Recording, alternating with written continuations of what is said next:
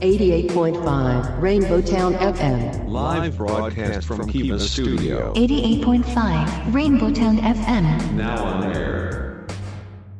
Rainbow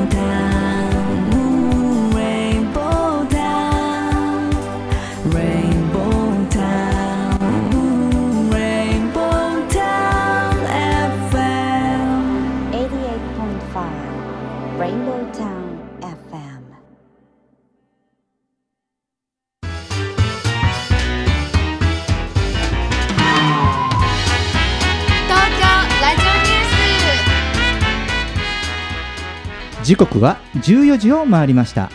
FM88.5MHz レインボータウン FM をお聞きの皆さんこんにちは。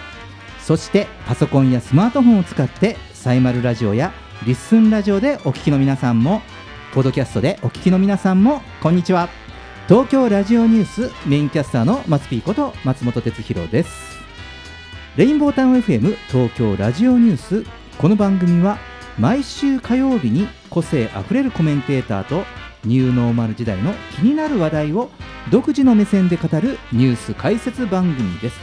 はい、えー番組コメンテーターはライブ配信サービスアミンダ代表阿南秀樹さんこと DJ ジェットさんです。よろしくお願いします。よろしくお願いします。はい、えーそしてもうお一方、えー今月から、えー第2週目と第4週目のコメンテーターは次の時代にパラダイムシフトする企業を支援する専門家集団株式会社エスペシャリー代表の小島圭さんですよろしくお願いしますよろしくお願いいたします。さあ、えー小島圭さん、はいえー今月から、えー第2第4と、はい、はいえ2回、はい、よえーコメンテーターとしてご登場ですが、えーよろしくお願いしますろしくお願いいたします。さあね、えーもしかするとね、えー気がついたら、はい。えーあれですね、メインキャスターが小島圭さんになってるかもしれませんねで。すよ。大丈夫です。えー私あの今日、えー番組のフェイスブックとかツイッターを、えーフォローさせていただきまして、えー、K さん登場ですと。はい。これ昔やったかもしれません。はい。えーイニシャルトークで、あイニシャルえー K さん登場ですと、はいあのイニシャルトークにならないやつですね、またね。そうそうそうそうえーそれまたやってやっちまいました。うんはい、やっちまって投稿しましたけれどもね。さあ、えーまあ、スタジオから、えー外を見ますとですね、えーこちらね、キバの深川ゲザリアの、えーこちらガーデンプレイスですけど、えーもう空は曇りと言いますか、もう青空少し覗いてますよね。うん。うん。綺麗なね、そうですね。青空になってきましたね。うん。まあ、なんでも、もう九州、中国地方は梅雨明け、ほうん、例年より6日早いということですけどうね。でもあのよく降りますねっていうか今年は短い時間にたくさん降りますああ、ね、そうですね。う。ん。長くはないけども、うん。短い間にすっごく降りますね。だから傘とか差していても、なんか雨の勢いが強くて、うんうん気力負けしそうになるんですよね。そうそう途中か。らなんか濡れてもいいかな、もうこのまんまとか思って。で、ちょっと経ったらもう晴れてるっていうそうね。そうそう。そうですね傘持ってきたのになみたいな。そうせっかく傘持ってきたのにとか思って。だから人によってタイミングが違うんですよね昨日なんかもあの結構うんゲリラ豪雨的にガーッと降って、いろんなところで時差的に、えー降ってるようですけど、うまーくすり抜けてる人もいるんですよね、今日傘持ってるけど全然使いませんでした。っていう人もいるし、うん。ね、あの傘持ってなくて、そしたらたまたまゲリラ豪雨にあって、うん。しばらく足止め食らって、なんか打ち合わせ行くのに、もう30分以上遅れました、1時間遅れましたとか、なんかそういうなんか人によってね。そうそうだって雨も強いから交通機関にも影響がすごく出ちゃったりしているから、うんなんか予定通りに動くっていうのが難しい時代だなとか思ってるんですが、うんそうですよね。まあね、そういう中でね、えー今週は、えー昨日月曜日からですか、うんね、4度目の緊急事態宣言が始まりましたと。いうことでね、まあ、こちらも合わせてお送りしたいかなと思いますけれども、はい。えーまあ、さて、えーまあ、今週、えーまあ、先週からですね今月から月替わりで、えー、とオープニングで世の中のニュースニューノーマルを紹介していこうというふうに思ってますけれども、はい。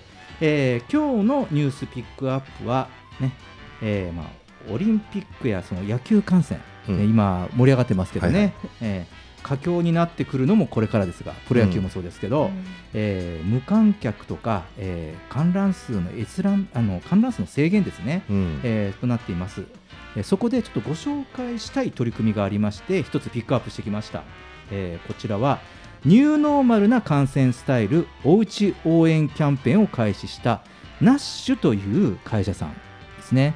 アルファベットで書くと NOSH ノッシュって書くんですけどでも読みはナッシュというふうに、えー読むそうなんですけど、えーこちらはですね、えー調理片付け不要の手軽でヘルシーな冷凍サブスク弁当を手掛ける会社さん。うん。ね、これちょっと新新しい言葉じゃないですか？冷凍サブスク弁当。今何気に僕は読みましたけれども。ですね、ええ月額制みたいな、そうですそうです、はいでこちら注目の宅配サービスで、えー専属シェフと管理栄養士が共同調理の美味しさで、えーで作ってこれですね全部で60メニューぐらいあるそうなんですよ。すごい、で毎週新メニューも登場していて、うん。いつでも注文できていつでもキャンセルできる。うん。これいいですよね、はい。うん。ね。そしまあ、そういう形でおその、まあ、お客さんの、まあ、食生活、まあ、いろんなライフスタイルに合わせた料理を提供すると。ほで注目するのはこれは料金。料金が税込みで500円前後。うで安いんですよ。一つ？安いですね。一食。食。一食。へー。一食。そしてうん。さらに買えば買うほど永久割引なんです、うん、それは一回に？何食とかっていうことですかね。1回何食とかもそうですしあのね長く。これあのあのさっきも言いましたけどやめたり、はい。ややめたりというかその取ったり取らなかったりとかできるんですよ、でもそれも関係なくずっとその食べた食数を累積でカウントしているので、はい。会員になるのは無料なんですけれども、その会員で登録している限りそのメンバーを辞めない限りはあのずっと累積していくのでその食べれば食べていくほど別に自分のペースですよ、うん。うんあの取ったり取らなかったりもして、うんするごとにどんどんどんどん割引になっていく。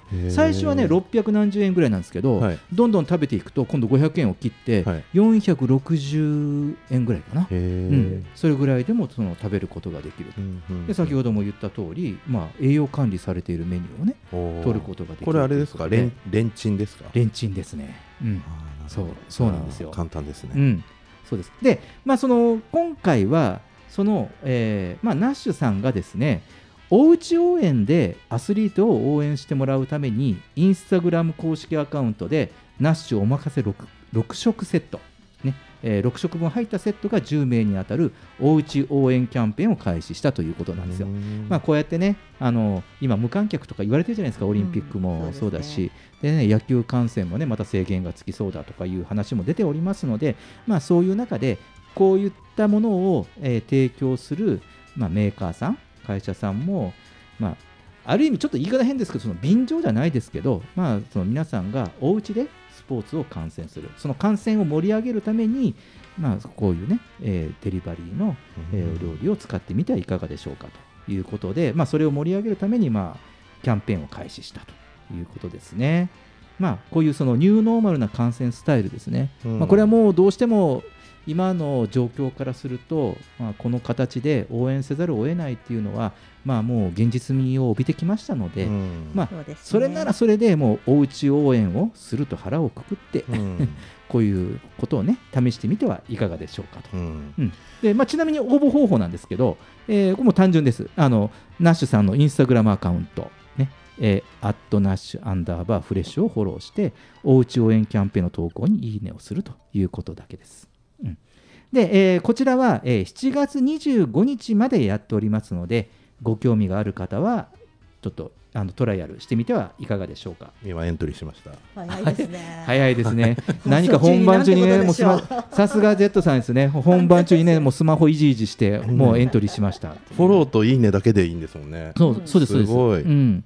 どうでしょうかね、またこういう形で、あのまあ、お家とか、その巣ごもり需要がまた高まるんですかね。そうですね、うんうん。うん。オリンピック始まったら多分みんな家で見るんじゃないですかね。うん。そうですね。逆になんかお家で見てなんか応援コメントとかね送送れるようなシステムあったらいいなとすごく思っちゃいますよね。ああ、そうですね。ううん。ん、まあ、ね。のほら無観客だったりするとアスリートの方たちが、うんあの自分たちが一生懸命やってるのを応援見てほしいし応援が力になってって言っている部分がすごく多いじゃないですか。うん。だからそれで例えばこういうアスリートを応援している方のところにみんながこのアスリートの応援のためにみんながこんなに応募してくれましたよみたいなコメントでもいいし、うん。そんな情報がいっぱい上がってくるといいいいですよね。うん。そうですね、ただ、テレビで見ながらずっと美味しいものを食べてるとねあのみなアスリートの方たちは運動してるんですけどね。こちらはインプットが増えてきて。インプットばかりが増えていって。そうですね、うん。はい、もうねまたそのねお家での、まあ、フィットネスも 合わせて。じゃあ今度はフィットネスを紹介しましょうかね。そうですね。あのなんかあの体に良さそうなことを提案していくのもね何かやりながら体にいいことできるってすごくいいことじゃないですかね。そうですね。確かに。まあねとにかくね、まあ、いよいよね,、うん。ねオリンピックのね X デーも開会式も近づいてまいりましたので、えー今日はおうち応援という、えー話題でした。東京ラジオニュース東京ラジオニュース。東京ラジオニュース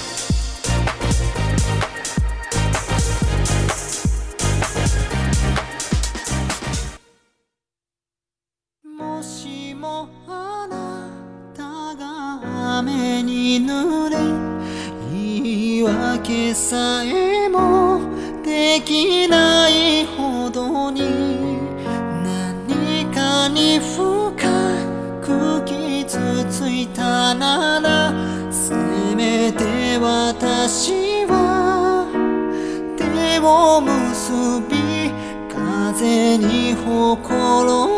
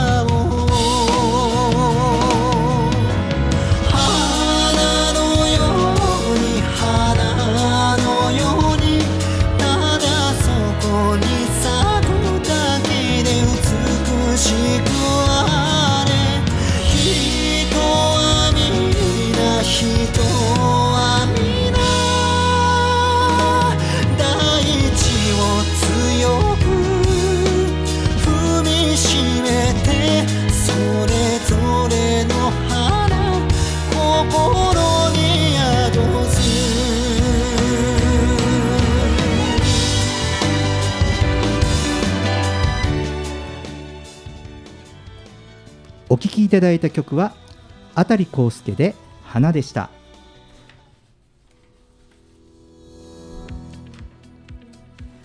レインボータウン FM 東京ラジオニュース今日は4度目の緊急事態宣言夏休みを直撃です。コメンテーターはライブ配信サービスアミダ代表の阿南秀樹さんことジェットさんと次の時代にパラダイムシフトする企業を支援する専門家集団株式会社エスペシャリー代表の小島圭さんです。改めてよろしくお願いします。お願いします。さあ4度目の緊急事態宣言となりましたが、さあどう思います？まあ予測できなかったかって言ったら、うん。まあね。ねあるかもしれないっていうのはまあもう分かってるんで、まあなんていうの自分の中でこう消化しながら別に仕事もできるし、まあその中でこう、うん。えーまあ外でね、ん。の会食とかしないようにしながらも、うん。なんかこう、ズームとか使ってコミュニケーション取ったりっていうのはできるけど、うんうん。やっぱり子供たち、自分の子供の頃、もう何も気にせず遊んでたこととか、うん。まあ、そういうの考えると、まあ、ちょっとかわいそうだなっていうのはありますね。うん。そうですよね、確かにね今ジェットさんおっしゃってくれたように予測できましたよねうん。この事態は、うん、あのなんか、まあ、テレビとか見ててもあまたかみたいな、うん。ね、反応が多いみたいですけど、うん。まあまあねこれからもう緊急事態宣言がないっていうは、うん。いうのは言い切れないですもんね。うん。そうですね。うん。そうですよね。もう計算どうですか？そう3回目が終わってまん延防止になった時点で4回目がもうあるだろうっていうのが、うん。やはり予測している人たちも多かったし、うん実際に来るだろうなと思っていたんですが、うん。オリンピックの期間にかぶしてくるかどうかっていうのは、うんやはりちょっと想定外なところもあったんですが、うんあのこちらはやるけどあこちらは締めるみたいな、うんうん。あの伸び伸びとやらせてあげられるものとあのギュッと締めるところっていうののバランスが少し悪いなと思って。うんうんうん。ちょっと考えてるんですがやかやはり4回目になるとみんな慣れていて打ち合わせはこうしましょうって例えばリアルで会う予定だった人たちがすぐに、あじゃあズームにしましょうかって変えることができたりとか、うん。世の中の中ではねそういうミーティングの準備もだんだん整ってきているなっていうのをしみじみ感じていてう。んうん。4回目が来た時にはやっぱ来ましたかっていうところでじゃあリアルをちょっとズームに変えましょうとか、うん。あのウェブ EX にしましょうとか、うんもう本当にウェブものを使うようになったりとかしてきているので、ただ街で飲み食いしちゃっている若者の方たちが外で飲んじゃうじゃないですか。路上で飲んでる方たちは、うん。やはりなんかあの環境の整った店舗の中できっちり飲んでいただいた方が安全なのかなってちょっとテレビとかを見てると思う時がありますよね。うん。確かにね、うん。まあその街の様子を見ると、うんなんていうんですかねもうこうやはり抑えられなくて、うん。気持ちがよ、うん。う んあの気持ちが抑えられなくて爆発しちまってる人もうん。見受けますね、うん。見受けるようにはなりましたよね。そうですね。まあ、ちょっとねアルコールが入っちゃったりもしたりして。なんかこれがでもなんか日本式うん。のやり方なんですかね、なんかこうパなんて言うんだろう。ロックダウンをがっちり例えばもう本当にうん。法律でうん絶対ダメっていう感じにしないで、うん。もうダメだよ。あでもなんかねそこまで厳しくもなく、うん。だけどまあえー感染者はヨヨーロッパ欧米の10分の1とかで、うん。なっててなんとなくこうやってなんとなくなんとなくってこうやってやっていくのがこの 日本式っていうかなのかなっていうその海外の。から見ると不思議でしょうがないでしょうね。うんなんかバランスがなんか取りながらやってんのかなみたいな。そうですね。不思議ですよね。だからあのみんなの両親信じてますっていう。あの学校でも生徒さんたちは悪いことしなしないですよね、皆さんはいい子ですからっていう、なんかそういう教育の中でちょっと生きてきたかなって感じがありますよね。うん。そうですね、うん。まあ、そういう中ではね、あのまあ、4回目、まあ、皆様ある程度こういう生活様式に慣れてきた中での、まあ、4回目ということなので、まあ、人の動き自体があの変わらないとかこう増えてるとか減ってるとかっていうそういうその定数で、うん。まあ、よく報道はされてるみたいですけれども、うん。ただいろいろその様式を理解したりとか、うん。そういったものは進んでるので単純にその量的なものがいやそうは出たけれどもあの人が出てるとか、なんかそれだけではもうなんかいいだどうだとかっていうことが言える状況ではないのかなって、うんもう少し少し前向きには僕は取ったりもしてますけどね。うん。うん。まあちょっと言葉に慣れちゃったっていうのもあるかもしれないですよね、うん。緊急事態宣言って最初聞いた時え？うん。緊急事態ってと思ったけど、まあ、緊急事態のが最近多いからあのだ大丈夫な普通の時が短いから、ね、ちょっと慣れちゃったっていうのも確かにあるんですけど。そうですね。うん。ただね、まあそのまあ、ラジオのお聞きの皆さんも、ね、あのお子さんいらっしゃる方も多く、ねいるとは思うんですけれども、うん。やはりこれはもう子どもたちにとっても親にとってもですね、まあ、今回のこの緊急事態宣言、まあ、昨日配布されたわけですけども、えー夏休みにだだかぶりという、ね、そうですよね。ね。子どもたちはね夏休みまで我慢すればとかね、あのなだめすかしてきたけれども、うん。夏休みもかよみたいな感じになっちゃうとね少しがっかりしちゃうかもしれませんようねん。やはり、うんそうですね。私もその子供を持つ親としては、その子供たちのこう思い出ですよね。思い出作り、ね。うん。いろいろその夏のねいろいろ遊びとか、まああの最近修学旅行の時もそういうお話をしましたけれども、やはりこういうその一緒にこう友達学校の友達と過ごした思い出がやはりちょっと足りなくなってくるでしょ、ううんん普通ね、我々の世代とか、まあ、今これまでよりは、だからそこはすごくちょっとかわいそうで残念だなっていう気が思ったりはして子ますよね。供の頃のねコミュニケーション能力ってそのまま大人にはなってねうん。反映してくる時なのでね。そうですね。ただあの、まあ、昨年とは異なって、うん。昨年の夏とは異なりまして営業を再開しているレジャースポットも多いのも、まあ、この夏の、うん。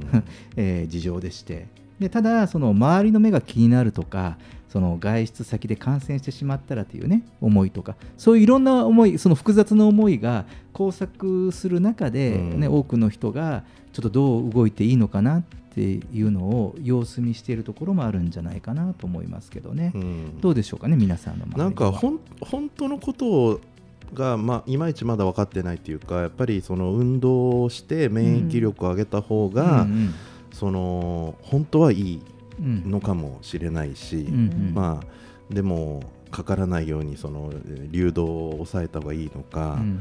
まあ、その辺がやっぱね医学博士とか うんそういう人がもうあのどんどんこう発信してくれればうん。まあ僕もスポーツクラブとかのお仕事をちょっとさせてもらってるんですけど、まあ、うんそこでもやっぱりなかなかね普通の商売っていうかうん。経済の中で大丈夫とか言えないのでやっぱりそういう専門家の方がいろいろそういう発信っていうかう、ん。うん。まあ、かかっても免疫が力が高ければあの大丈夫なのかとか、うんうん。まあ、その辺をちょっともうちょっと詳しく知りたいなと思いますね。そうですね。治療薬とかねそういうところの情報も欲しいですし、うん。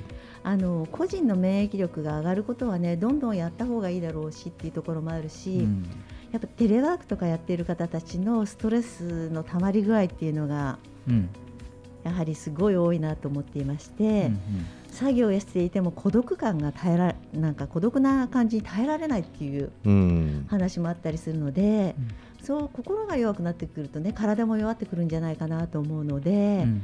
その辺のところがねあの例えばうちの周りでスポーツをしてみるとか少しなんかできるようなことがあればいいなと思うんですが、うん。そういうね施設の皆様方もすごい研究されてるから入り口に体験があったりとか、うんあの消毒があったりとかそういうふうに努力されているところがすごく多いじゃないですか。うん。そういうね努力されているところには少しなんかい行ってもいいのかな行きたいなとか思っちゃったりするんですよね。うん。アルミ板アルミとかあじゃあアルミじゃなくてアクリル板を置いて、うん。消毒してん。席も広げてとか、うん。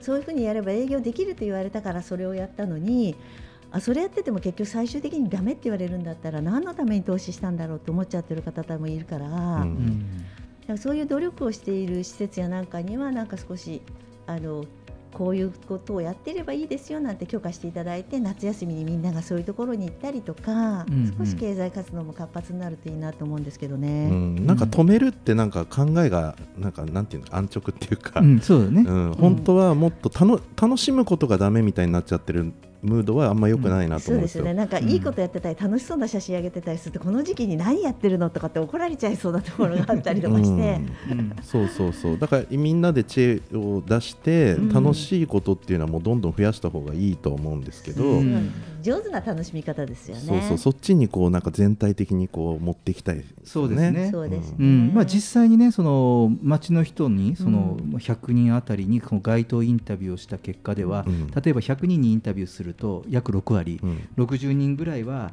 やはり夏休みの予定がない、うん。予定がないというのは行くも行かないもないんですよね、うん。そのうん。予定がないだけだ行かないって言ってるんじゃなくて、うん。その予定が決められていないとうんいう人がまあ多いまあ確かに行こうと思って急にね、緊急事態とかなうんっていけないとかなる場合もあるし、予定立てるのは確かに難しいとは思いますけどね。うん、そうですよね、うん。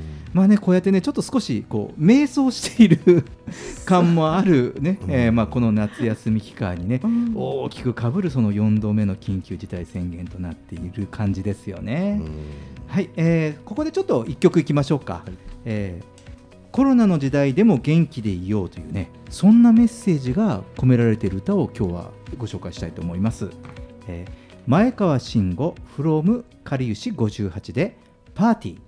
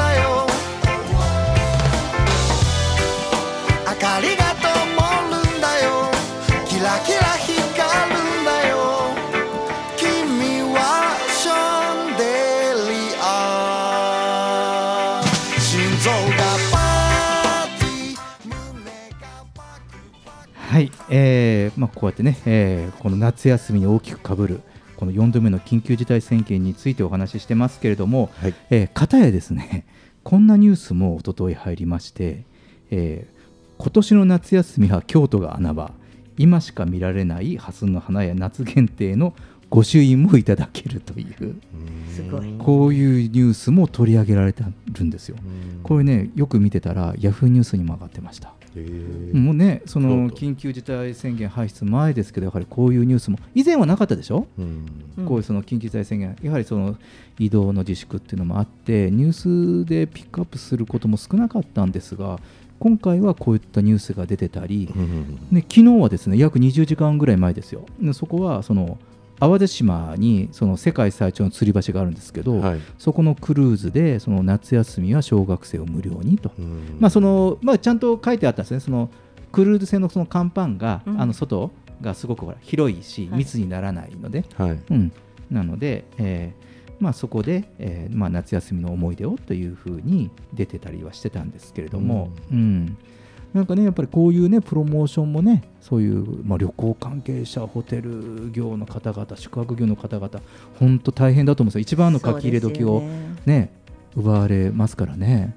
そうするとねね、年内の書き入れ時ってもうね、秋の行楽とか、ね、あとお正月前、クリスマス、うん。それぐらいしか残ってなくなりますよね。ね。えうん、だからそのこういった世間のニュースとか話題もちょっとねうんアクセルとブレーキを同時に踏んでる感じもするかなと。確かに。僕らもなんかねちょっとみんな我慢しましょうねってこうやって喋ってる方はね方やこういうねいろんなサービスをこれはいいですねって言ってるのがちょっとなんかこう、うん。うんどっちかにしたいですけど、うん。ね。そうですね。人間のし、ね、思考とか趣味とか思考とかやはりこういったその感情を満たす、やはりそういった部分でやはりこう潤いとか豊かさをっていう話もあるし、うん。まあ、片や経済面でやはりこうやって経済をこう回していかないと、うん。まあ、その我々自身の、うん。あーここの世の中が立ち行かなくなってしまうっていう面からの、ね。やはりこういう中でも動かさなければっていうのもありますしね、う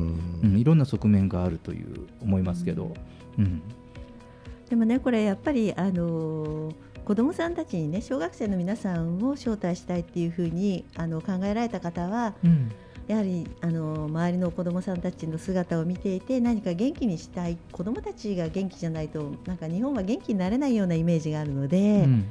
子どもたちがね疲れてずっとおとなしくしているのを見て少し外で、ね、広いところでいっぱい美味しい空気を吸いながらうん。楽しい思い出を作ってほしいなっていう思いが込められてるんじゃないかなと思うと、うん考えられた方たちのね思いにもすごいそう共感するところがありますしね。そうですね。いろんな環境場所とか空間変えて友達と過ごしたり家族と過ごしたりすることってやはりその子どもたちの成長にとってもとても大切な時間だと思うので、うんすごくなんかねいろんな形をこう考えてこうできるねそのうんできないとかどうやったらできるかっていうのを考えていけばいいかなというふうに思います。うん。あとね京都のハスとかねうん。この時期しか見れませんとか言うと、なんか今までこう外を見てあの季節はあの感じたりとか味わうみたいなことがすごく少なくなってたんですよね。でも日本には四季があるとかそういうところがあったりして素晴らしいことがいっぱいだったからその辺も一緒に思い出せるといいですね。うん、そうですね。なのでね、まあ、こうやっていろいろこう情報を得て、まあ、もう時代ですから自分で行動判断をしていかないとということでしょうね。はい、えー、ジェットさん、小島さん、ありがとうございました。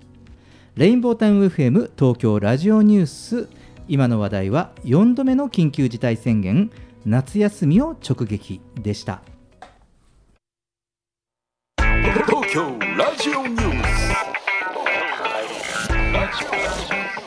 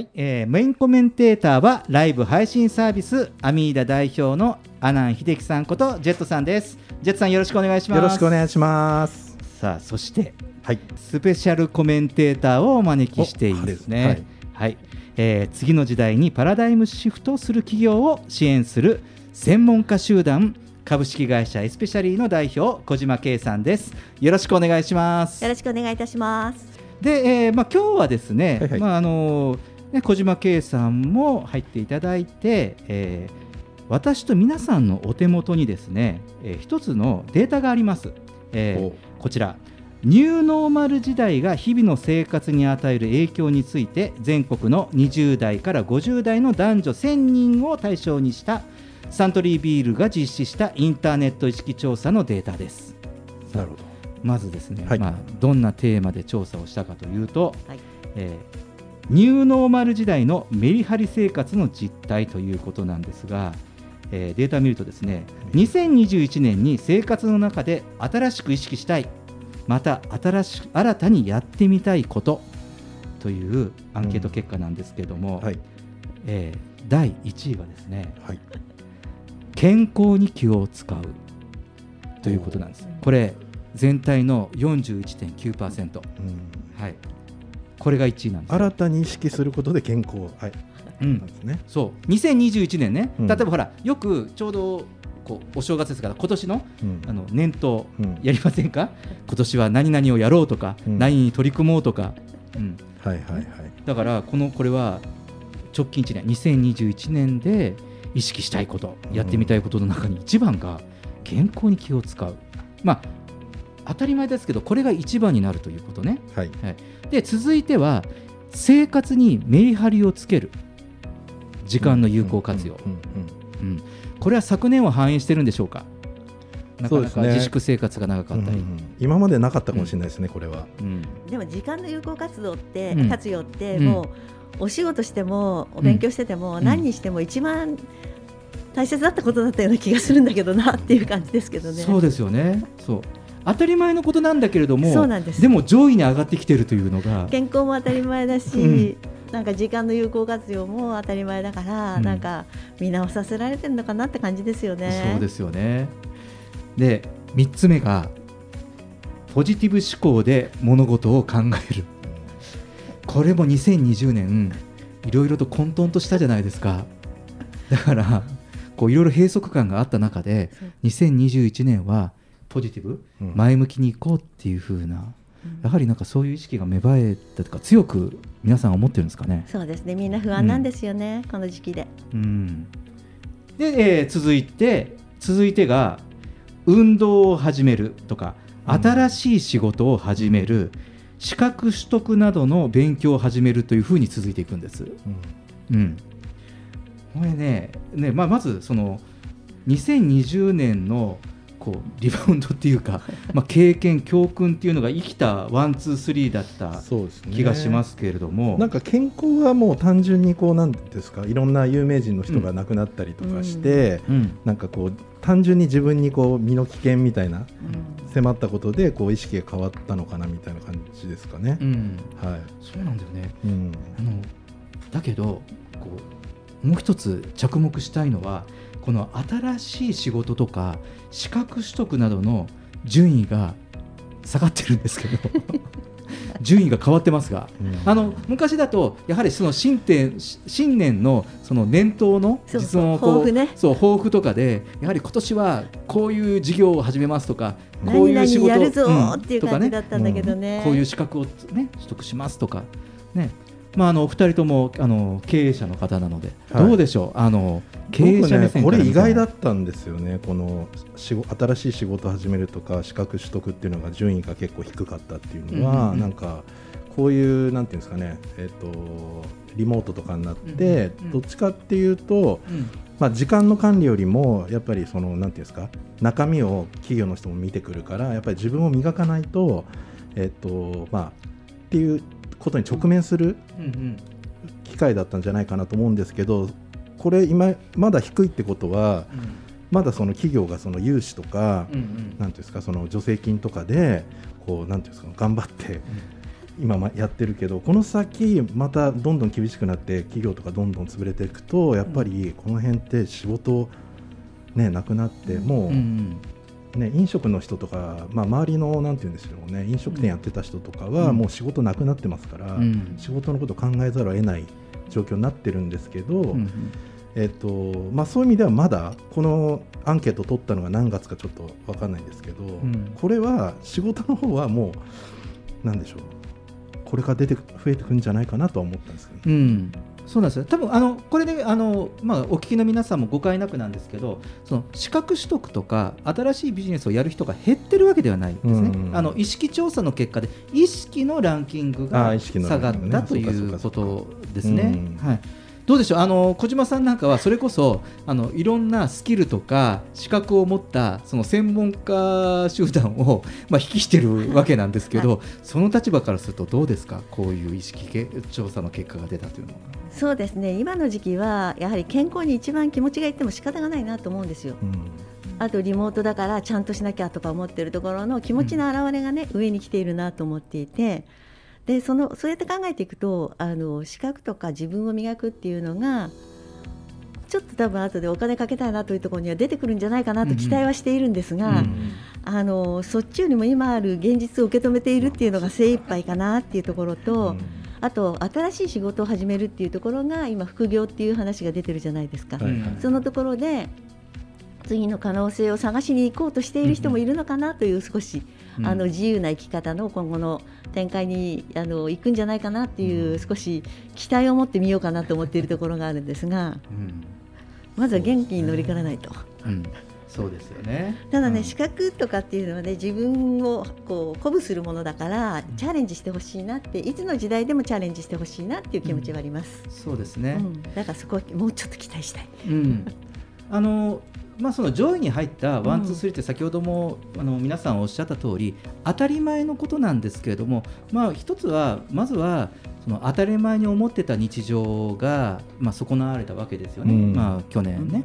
だからそこで、まあ一旦その今まで当たり前に思ったことを大切に思う意識があってでやはり、まあ、次そのじゃあ生きていくためにはあとは世の中を良くするためには自分がどう動けばいいのかなと思った時に新しいビジネスだったり仕事だったり、まあ、自分に力ををつけるとかなんかそういうことに流れていけばいいかなというふうに思いますよね。はい、えーそして続いては、えー日々の生活をより豊かにするためにコントロールしていきたいこと。という問いに対しての回答ですけれども次の通りです、えー第1位は、えーこれはもう6割の方がお金の使い方。第2位が時間の使い方。で、え3番目にやはり健康管理、うん。ねえートップはお金時間健康ですが。どうですかね。これ例えば僕なんかほとんど普段運動とかしないんですけど出社する会社に出社することが運動だったんでもうそれがなくなったからまあそうですね。なんかその時間とねお金っていうのがどうどう今までと使い方変わっちゃったみたいな。変わ変わらざるを得ない状況になっちゃったんで。そうですよね。万歩計見たらあのズームとかの打ち合わせで打ち合わせに行かなくなったら1日600本の時があって これはダメだと思って。600ですか？ちょっと会社が近いせいもあるんですけど、ああじゃあこれはダメだと思って。うんうん。でいろんなあの歩いたらポイントがもらえるようなものに参加してみたりとかあのちょっとあの歩くための意識を変えたっていうところはありますよね。うんそうですね。でね、あのちょっと続いてこのアンケート結果を読みますとね、えー続いてが、えー規則正しい生活、えーこれは36.2%で、えー食生活の改善整理整頓、で、えーその次に続いてが何事にもチャレンジする姿勢、うん。はい、これがね、えー2割強の方うん。が、えー意識調査で回答してるんですよね。はい。はい。少しね、えー何事にもチャレンジする姿勢が低い、これあの、えー前前年度の回答だと、えーランキングが、えーモチベーションで、えー、とランキングがね3位か4位ぐらいに入ってたものなんですよね。ああそうなんですか、うん。ほうほうほうほうそうこれどういうことなのかなと思って僕もこうあの実を言うとこうやって読み上げながら答えが出てないままに、うん。ね、あのお話ししてるんですが。まあなんか一生懸命頑張ってもなんかこういう何かこういうなんていうんですかパンデミックみたいなこと起きると、無駄になっちゃったり、まあ、あとは失敗するとなんか SNS とかでやっぱり叩かれるとか、なんか再起不能になるとか、うん。なんかやっぱ再チャレンジのなんかがあんまりやりにくいとかな僕なんかやっぱ失敗、授業で失敗してことが多々ありますんで、うんうん。なんかやっぱりねそこからもう一回這い上がるのが結構大変なんで。まあ、なんか再再チャレンジ助成金とかもあるんですけど、うん。やっぱなんかね金融機関の信用とか、まあいろいろあったり、うん。まあ、だからあんまりチャレンジねこれちょっと心配ですねでも。そうあのもっと。そうですね。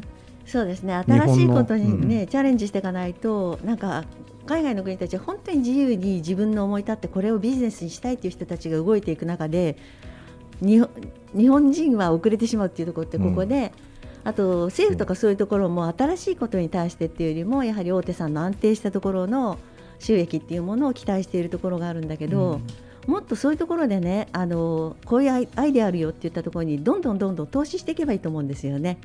国挙げてなんか新しいことをやりたい人を応援しますよって言ったらみんな自分がやりたいことを提案してくるんじゃないかなと思うんですけどね。そうですダメですかね。うん、そうなんですよね。だからこれあの少し民族性も出るのかなというだからなんかあのいろいろ行動制限とかなんかそういうのが制約が来るじゃないですか。それイコール不自由じゃなくって、あだからなんか今時間が取れるからあなんかいろんなことできるんじゃないかって思ったりするその発想とか。でおそらくそのビジネスとか、まあ、それこそお二人経営者だったりその起業家起業する人たちの意識はもしかしたらそこにあるかもしれないですけど、やはりその、えー従業員さんも含めてやはり一般消費生活者ってね、まあ、我々もワンノブですけどそう考えた時のその全体の意識普通に働いている方々、ね、あのサラリーマンで働いている方々、主婦の方やはりそういったことに対してのそのアンケート結果ですから、だからそうするとちょっとこれあの意識がここの域に少し下がっているのは気になりますね。うんはい。そうですね。はい、さあそして、えーもう一つちょっとデータがあるので紹介させてください、えーニューノーマル時代の消費の実態調査ということで実際にどんなものが購入や利用がされて増えているのかと、えーいうことなんですが、はえー購入利用が増えたものとしてちょっといいお店での外食とか食材の購入、うん。あとちょっといいお酒、でちょっといいものとして高価な家電とかオーディオ楽器、ねえーあとアロマとかマッサージとか美容のグッズ、どうですか小島さん？いいですね。ちょっといいもの、うん。ね。えーこれはあの何が増えたかっていうテーマよりもちょっといいものを買うという傾向にあるという、まあ、調査結果なんですけど、どうでしょう？あのお二人のあの消費生活を考えるとどうですか？ご自身からすると。そうですね。そのコロナ前、うん以前、うん。前はね当たり前のように人と会えていて外食することが多かったのが限られた人間とあの行くってなるとやっぱりちょっと会費で参加するよりもせっかく会える時だからちょっといいもの食べ行くっていうこのちょっとっていうのがねすごく使いやすいこのアンケート見てちょっとちょっとちょっとっていうのを見ながらあのちょっといいかなと思いながら見ていてあのズームとかやってると知り合いの方のあの背景があの普通の白い壁だったのが知らない間に観葉植物が増えてる。でなんか一歩ちょっと誰かが褒めたんですねあ素敵な観葉植物ですねって言ったらそしたら次の月の時はもう一個増えてたんですよ。そういうふうにしてちょっとずつ自分のこう見せ方っていうのも少し一つランク上の自分っていうものを、あの皆さんが見直して演出する時が来たのかなと思って、うん。この時代が来たなと思ってるんですよね。確かに。これあとなんか全部心とかメンタルとか記憶に関係するものばっかりなんですよね。なんか。あそうね、うんお食べ物とかも美味しかったとか、ね。きょ音楽も聴いて物に残るものじゃないじゃないですか、なんか。なんかねそういう体験とか気持ちの変化とかちょっといい気持ちになるもの、そうなんですよね。だから料理とかもそうですしね。ね。あの日常のその食事とか飲んだり食べたりすることにに関しても、ちょっとしたその感動、うん。ああ美味しいとかなんかその域まで行くようなこう感動をこう欲するっていうかそう。まあ、そういう消費行動が現れてるのかな。そう服とかね車とかないですもんね、うん。そうなんですよね。か見せるものとか、うん。よく見せるものとかそういうのはなくて、うん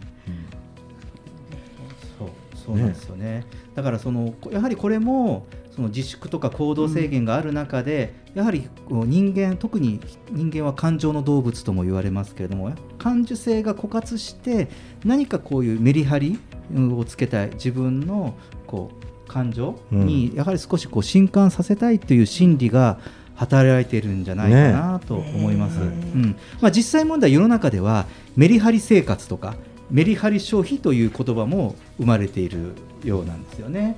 聞きますか？こういうメリハリ消費とかメリハリとかなんかこう意識したりとか。僕はそのこの言葉を知ってからあのよくよく見るといろいろあのいろんなところが他の報道でも使ってるなというふうに見受けるんですけれども、少しずつ増えてくるかもしれませんね今年の。そうですね。あと仕事している時にあのずっと一人で作業をしていったりとかすると心がくじけそうになるじゃないですか、うん。今だ今までだったら簡単に聞けることも聞けなくなったりするときに、何か気分を変えるっていうもののツールをご自身で一つ持っていないとそうしないとなんていうの気分転換もできないとあの落ち込んでる時にそのままズドーンとうん確かに。いくと、今どこまでもだらけちゃいますよね。でそう。するとポジティブという言葉を使いながらも微妙なネガティブが上から降ってくるみたいになってきちゃったりするから、そういうところがあるからやはりメリハリっていう気分転換っていうふうにメリハリつけるっていうと難しく感じちゃうんだけどちょっとした気分転換のポイント持ってたらどうですかとかツール持ってたらどうですかっていうのがいいんじゃないかなって、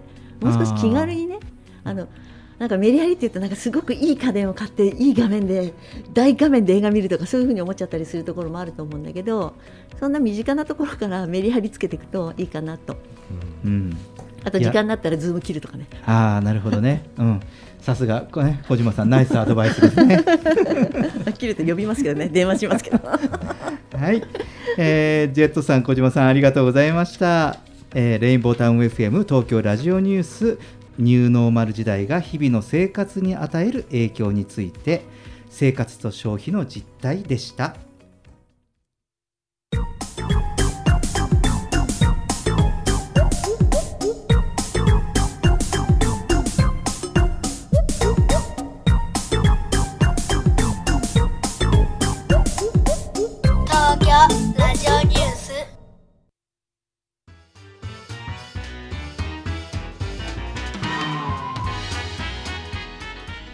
はいエンディングです。はいジェットさんお疲れ様でした。お疲れ様でした。今から、あのーオリンピックのおうち応援のための、まあ、食べ物とかグッズとかそういうのをちょっとね 今日の聞いてちょっといろいろ自分なりに楽しめるグッズ探そうかなってちょっと思いましたね。そうですよね,、はい。ねおうち応援をねもう楽しむと一旦決めてしまえば、うん。あの手この手でみんなで、ね、うん。うんよりよく楽しむために考えようと思いました。うん。はい。それこそ、ズームなんかであの同じチームとか、まあ、こうう応援しているときに、仲間とそのこういうときにズームでこうあなんだろう自由にこうつながっておいて、うん。あの同じテレビ見ながらなんか一緒に応援して、ね会議だけじゃなくてね。うんなんかそういうふうにするのもいいんじゃないですかね。うん。うん。そうですね。うん。はい、えー小島さんありがとうございました。はいありがとうございました、うん。あのーお家にこもってスポーツ観戦しながらアスリートと同じ気持ちになってちょっと 健康づくりに力を 入れていこうかなとそっち目線ですね。思いましアたでもそれってねなんか自分のためにやってることでありながら楽しみながらできるっていうのがすごくいいかなと思って、うんうん。今の時代はどうやって楽しみを見つけるか見つけられる人ほど幸せになるなと思ったんで、うんうん。ちょっと楽しいなと思ったことを逆に情報発信しながらやってみんなで楽しいこと情報ね共有してったらうんうん明るい気持ちになれるし、んいいかなと。だからねアスリートの皆さんたちオリンピックに参加する方たちは堂々と思いっきりやってほしいですよね。そうですね。そう今ね、うんこの暗い時代に明るいことなんか運動してすいませんみたいなことは一切ないので、うんもうのびのびとあのどんどんメダルにチャレンジしていってほしいなと思いました。そうですね、うん。ちょっとねそういう風潮がね、うん。あったりとかさ、うん。なんなんですかこうそうそうそう。ね選手のこうツイッターのところにね、うん。なんか余計な書き込みが来たりとかうんして、なんなんでしょうかね。なんかこうそういう風潮って本当によろしくないなって。よろしくないです。うんもうこれはねどうであれね絶対これはねよろしくないですよ。もう開催されたらみんなで一丸となって応援しましょうよ。うん、こういう中でね、うん。もう選手の人にはねもう本当にもう自分のもうなんか力を発揮することだけに注力してほしいかなって。だって今、大谷さんのねあの、うんホームランを打つ姿でたとえ負けても悔しいとみんなが国民全体で思うぐらい応援できる力があるので、うんその力をね集めて選手を応援してそれを日々の力にね変えていくと、こんなに頑張っている人いるんだからって思っちゃったりするといいじゃないですか。もう本当にねあのスポーツって大ノンフィクションドラマだから、うんそのまあ彼らがそう演者って言うとおかしいけどそのねプレーしている人たちが本当にそこだけに、えーこう注力してやることで、うんなんかドラマが生まれるわけじゃないですか。そうですね。うん、でそれをあの僕らは、うんうん、あこんな展開だったんだとかね、うんうん、なんかそれをでその感動を得てまたその生きている実感を得たいなっていう気がするんですよね。心を元気にしたいですね。そうですね。はい、ありがとうございました。えー東京ラジオニュースでは公式ツイッターと公式フェイスブックページを開設しています。皆様からのご意見ご感想、全国からの情報はハッシュタグ東京ラジオニュースとつぶやいてみてください。それでは月替わりのエンディング曲でお別れしましょう。7月は中村あゆみさんです。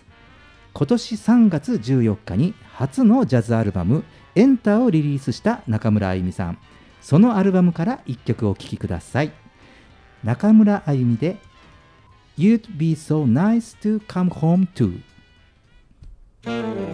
東京ラジオニュースまた来週お会いしましょう You'd be so nice to come home to. You'd be so